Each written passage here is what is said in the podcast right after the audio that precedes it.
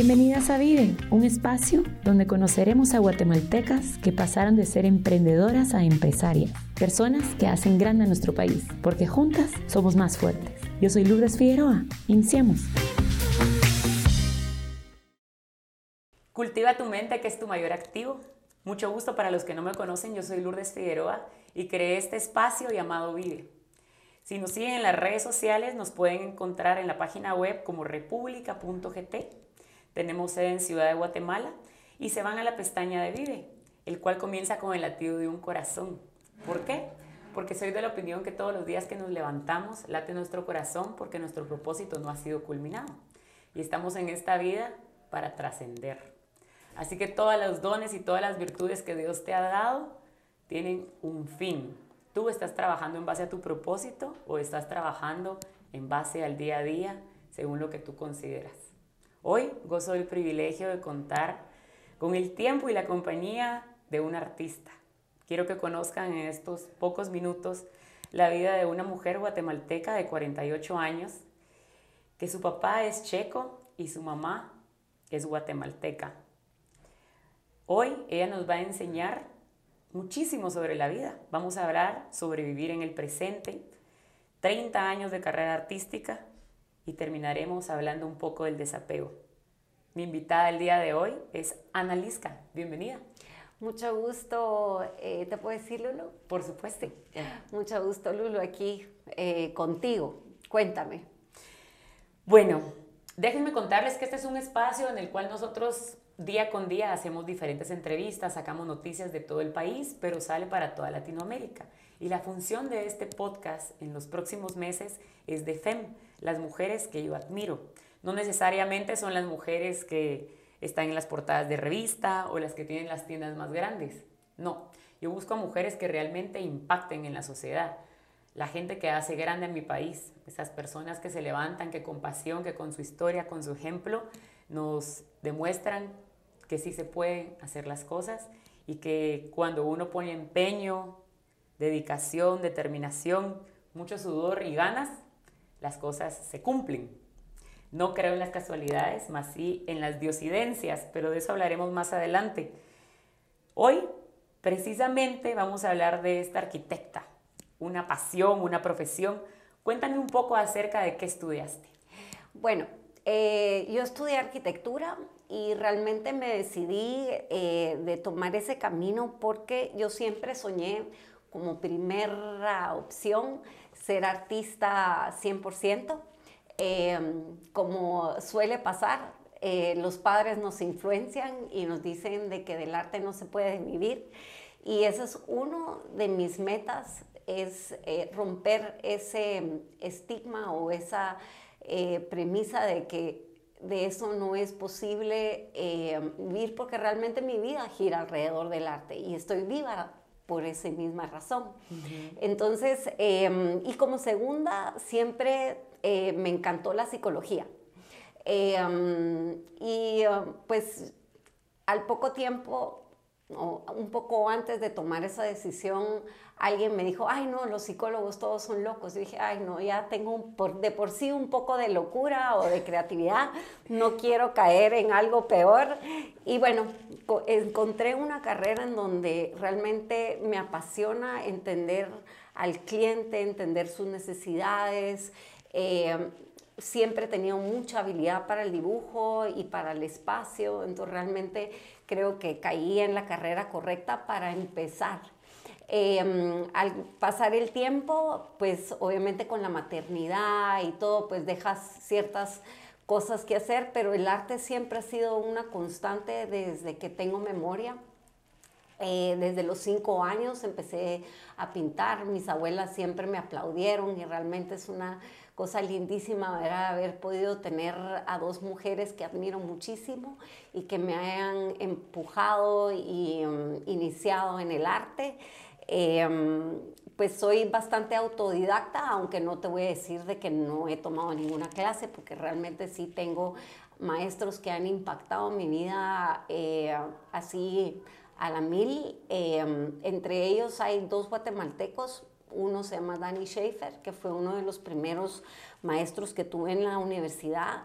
Em, y él me enseñó realmente a pensar, a no copiar, a eliminar el borrador de mi vida, porque realmente creo que el arte debe ser espontáneo y así como un cantante tiene que cantar y cantar y cantar para cantar bellísimo al final, igual cualquier profesión la tienes que practicar hasta que te salen las cosas como tú quieres y puede ser que te tome una vida hacer las cosas, pero hay que empezar por algún lado y hay que hacerlo todos los días con una gran pasión. Em, sí, pues realmente me gradué de arquitecta en el, en el 1999, cerré mi carrera en Europa eh, y, y, pues llevo una carrera, así practico arquitectura, pero me considero mucho más artista. La práctica hace al maestro, definitivamente.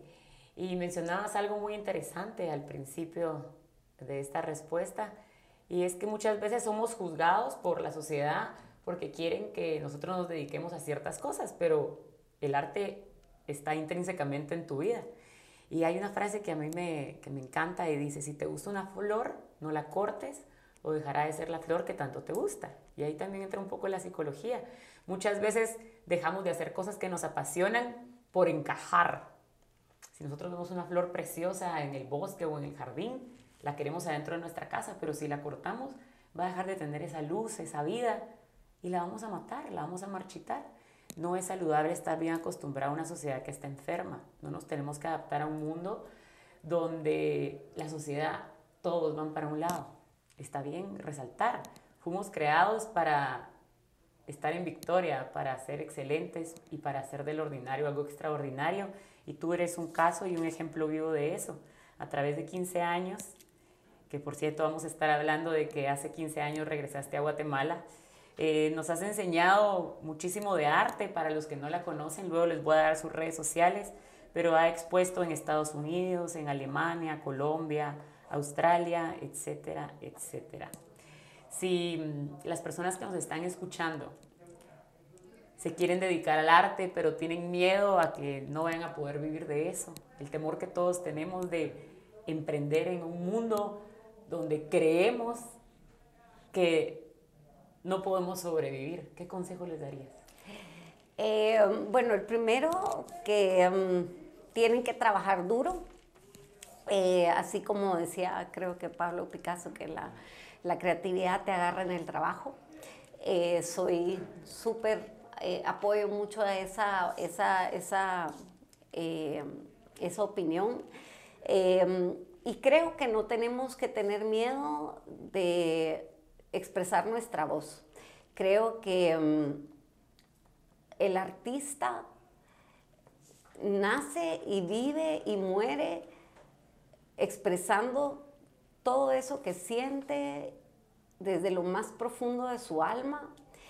Y si dejamos de hacer lo que nos gusta, aunque tengamos tal vez una línea comercial, eh, realmente prostituimos nuestro arte, porque es parte nata del artista de crear y de buscar siempre nuevas soluciones a sus problemas. Em, en, los últimos meses he leído un poco de arte como negocio y realmente hoy en día pues yo a los jóvenes les, les recomendaría que eh, se exponga mucho en redes sociales. El que no está hoy en redes sociales está muerto. Eh, realmente tienen que aprender a, salir, a darse a luz, a ser vulnerables, adaptarnos. Y adaptarnos a las nuevas circunstancias. Pues yo en lo personal no soy tan tecnológica como pareciera, pero eh, he aprendido ciertos tips y pues ahí vamos en el camino, ¿verdad? Siempre... Em, cada vez, cada año, pues uno trata de hacer nuevas cosas para poder darse a conocer, ¿verdad? Y no tener miedo de, em, de, que la gente nos diga qué opina, porque al final de cuentas la opinión es relativa, pero siempre podemos sacar algo positivo de lo que nos dicen las personas para poder hacer un mejor trabajo. Como todo en la vida, reinventarnos, todas las profesiones. Eh, como tú mencionas, yo ayer justamente escribía en uno de mis blogs y es que decía, no te compares, o acaso tu vecino tiene la vida que tú sueñas. Yo yo no veo a alguien que tenga la vida que yo he construido. Al final solo nosotros construimos nuestra realidad. Hay causa y efecto, siembra y cosecha. Durante 15 años, con estudios, con pasión, con exposiciones, tú has ido sembrando. Y puc, puc, puc, puc. Hay veces no sale nada porque es tiempo de sequía. Y no estás listo. Y no estás listo. Hay veces no llueve o de repente sale una plantita y después sale otra mata y después todo empieza a dar fruto. Algo importante en la vida y por lo que también hago este, este programa que es mi pasión, que es para compartir con los demás y se debe a ustedes, porque las vidas de otros nos impactan, es que al final nosotros estamos aquí para trascender, como te dije en un inicio, pero muchas veces no entendemos el proceso. Y es fácil decirlo y todo el mundo ahora en los últimos años le encanta la frase de salir del área de confort, pero muy pocos están dispuestos a hacerlo. Realmente algo que a mí me encanta y que ya lo he mencionado en mis otros podcasts es que es muy importante saber el tiempo de espera. La palabra paciencia está compuesta de dos, de paz y de ciencia. El secreto está en tú cómo pasas la espera.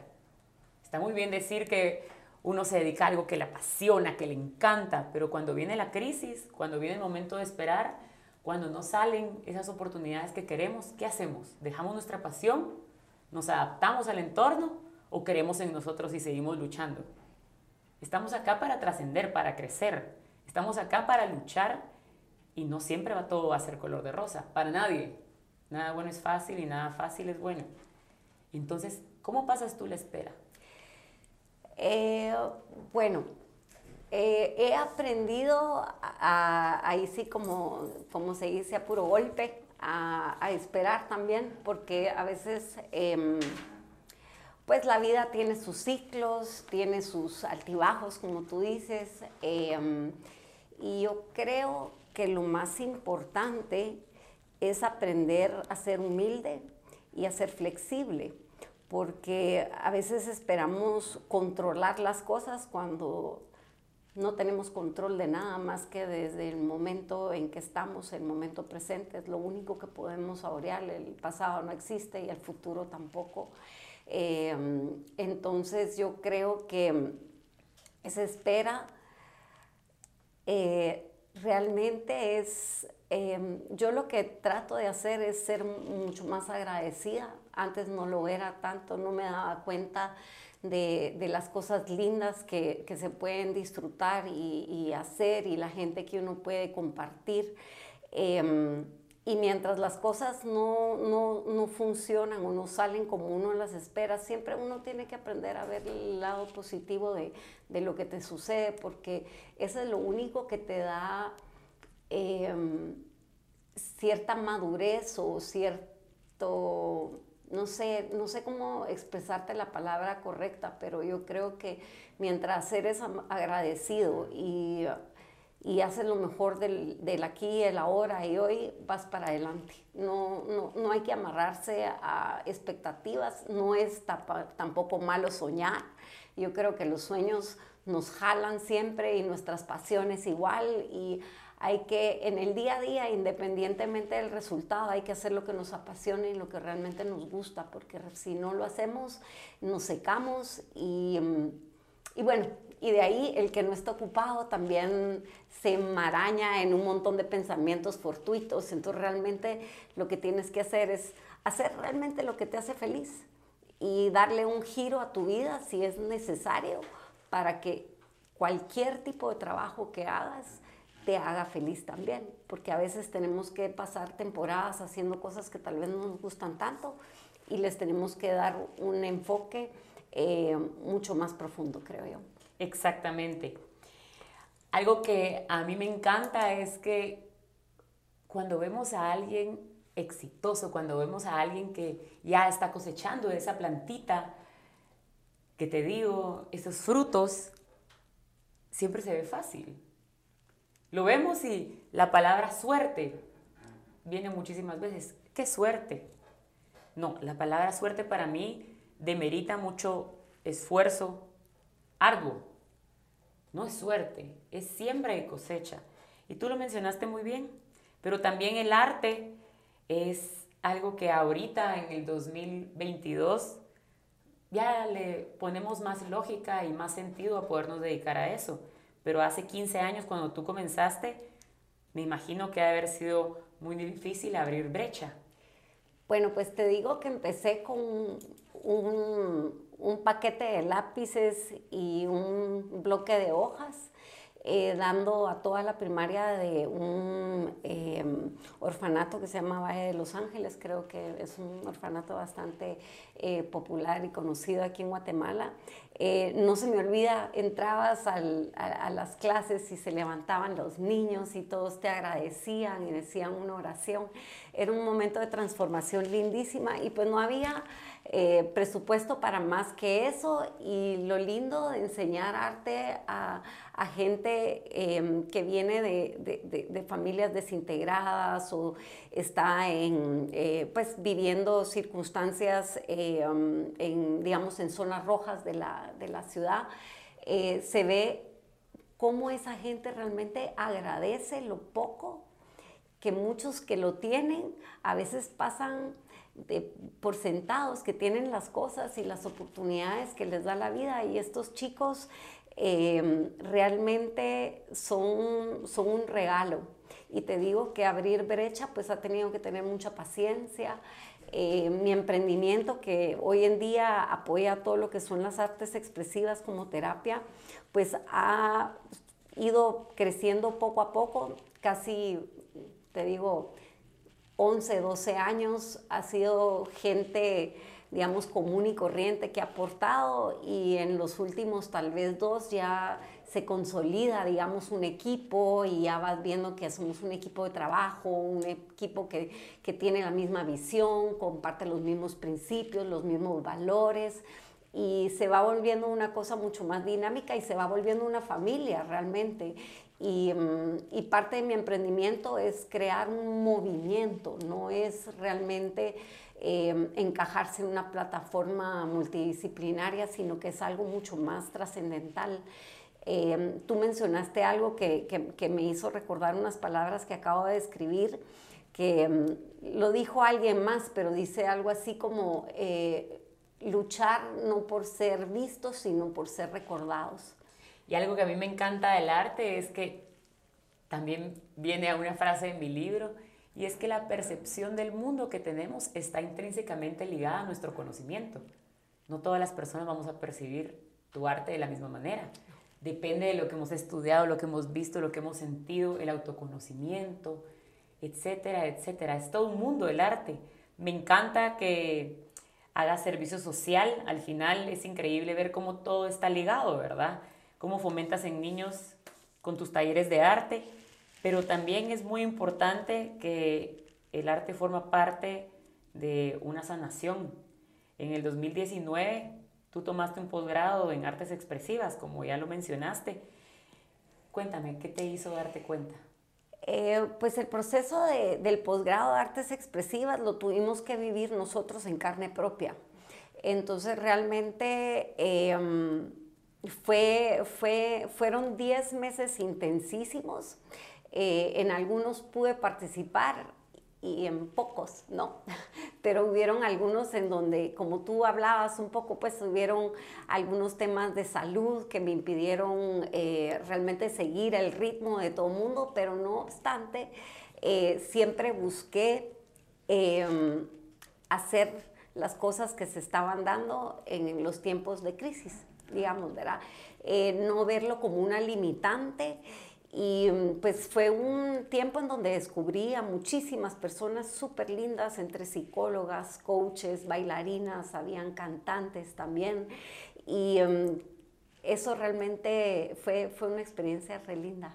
Para poner a todos un poco en contexto, eh, otro día podríamos hablar de todo su testimonio, pero los invito a que la sigan en redes sociales para conocer un poco más acerca de ella sufriste, sufres de sordera cognitiva y al final todo esto viene también no a ser un déficit, sino que es algo que al final aporta muchísimo a lo que tú te dedicas, porque todos los sentidos se agudizan, ¿no? Sí. No, yo creo que cuando tienes una discapacidad o algo por el estilo, em, tus otros sentidos se aumentan. Y también eh, la humanidad, todos tenemos desafíos y ah, algunos pues tienen desafíos diferentes que nosotros, algunos más eh, fuertes, otros pues tal vez menos, pero siempre depende del ángulo en que tú lo veas, porque para cada quien su montaña es igual de alta, entonces no te puedes comparar.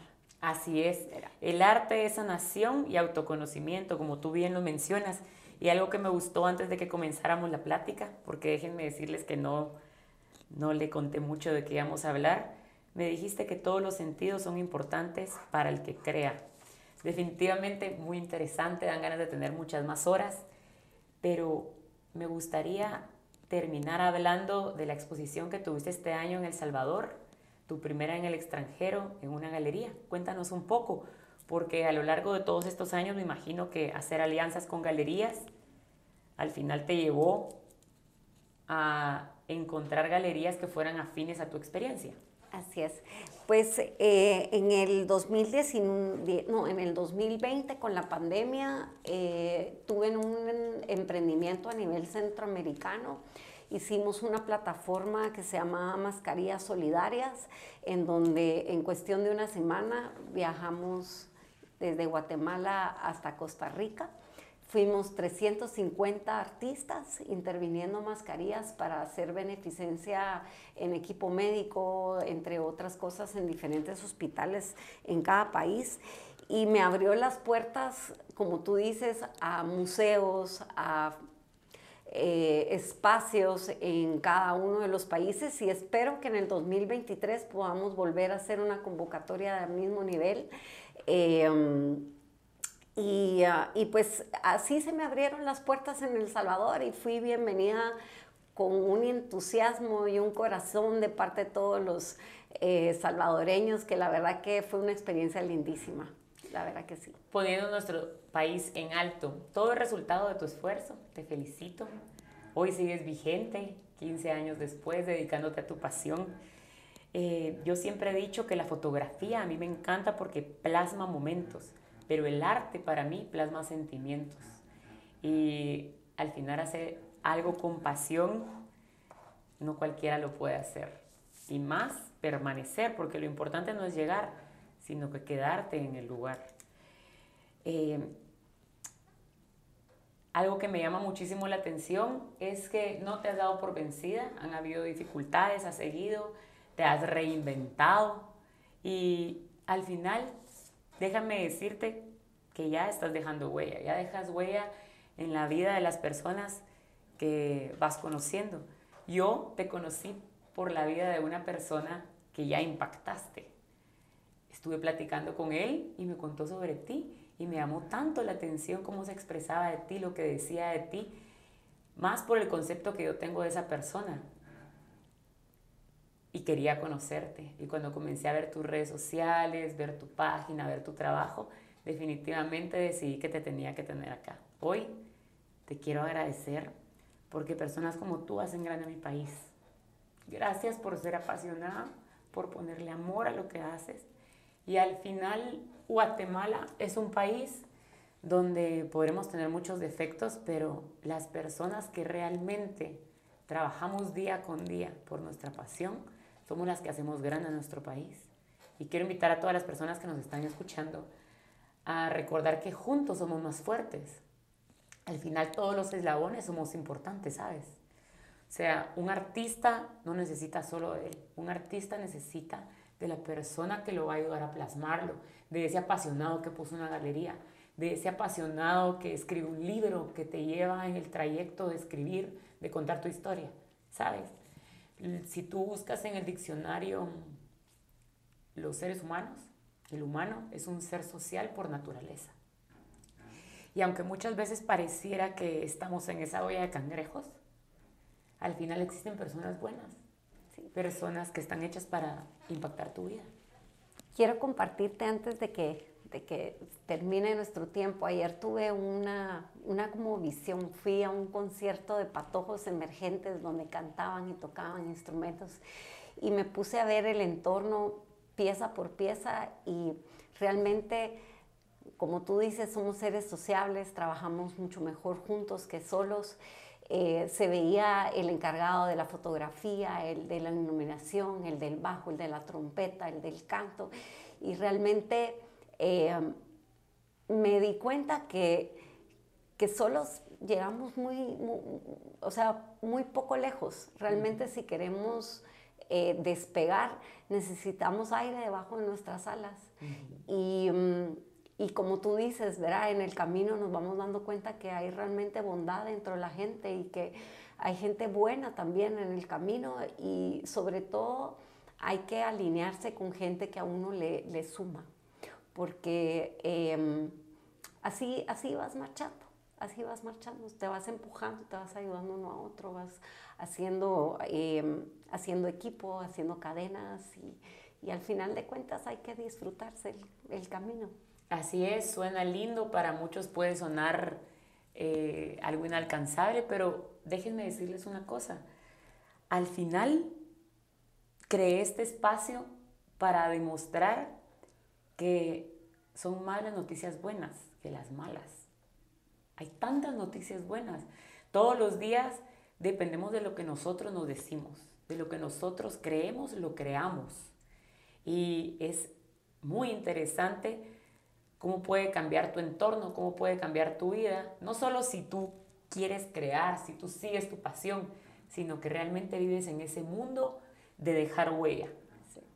Y te puedo decir una cosita sobre lo que estabas diciendo.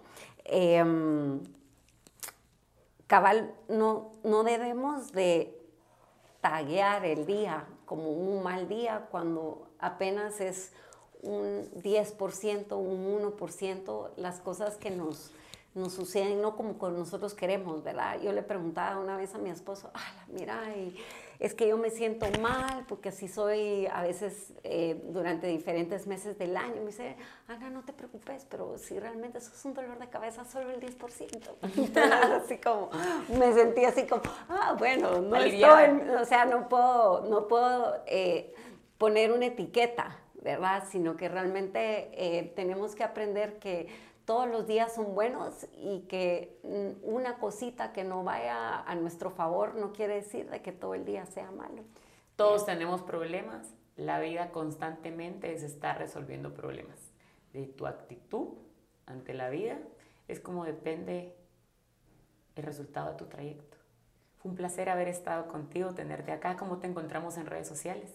Eh, me pueden buscar bajo Arte Analisca en Instagram y mm, yo creo que esa es la galería virtual donde todos los artistas nos, exponemos al mundo. Fue un privilegio haber contado con Analisca y hay muchas cosas que les quisiera decir, pero principalmente me gustaría decirles que despierten, que pongan a trabajar sus dones y que todo es posible si ustedes lo hacen con pasión. Muchísimas gracias por tu tiempo, muchísimas gracias por todos los que nos escucharon y por último agradecerte por hacer grande a nuestro país.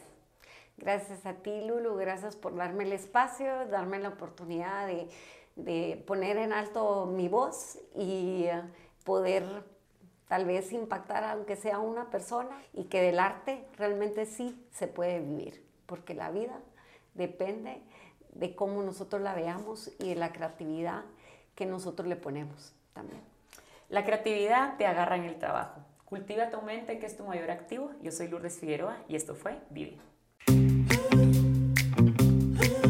Bienvenidas a Vive, un espacio donde conoceremos a guatemaltecas que pasaron de ser emprendedoras a empresarias, personas que hacen grande a nuestro país, porque juntas somos más fuertes. Yo soy Lourdes Figueroa. Iniciamos.